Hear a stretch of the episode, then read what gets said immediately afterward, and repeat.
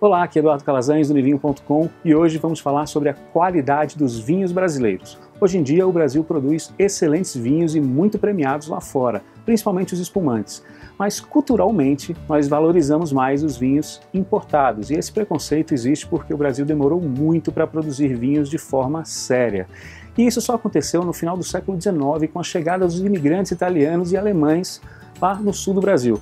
Por conta disso, nos acostumamos com os vinhos de uvas não viníferas, produzidos com uvas tipo Isabel, Bordeaux, que são utilizadas para a produção daqueles vinhos de garrafão que ainda são muito consumidos nos dias de hoje. E apenas nos anos 90, com a abertura do mercado do Brasil, que os produtores conseguiram fazer grandes investimentos na produção de vinhos de qualidade. Resumindo, a história do vinho nacional ainda é bem recente se comparado aos vinhos europeus. Por hoje é isso aí, compartilhe esse vídeo e se você tem alguma dúvida sobre o mundo do vinho, deixe um comentário aqui embaixo que eu posso responder em um próximo vídeo. Um forte abraço!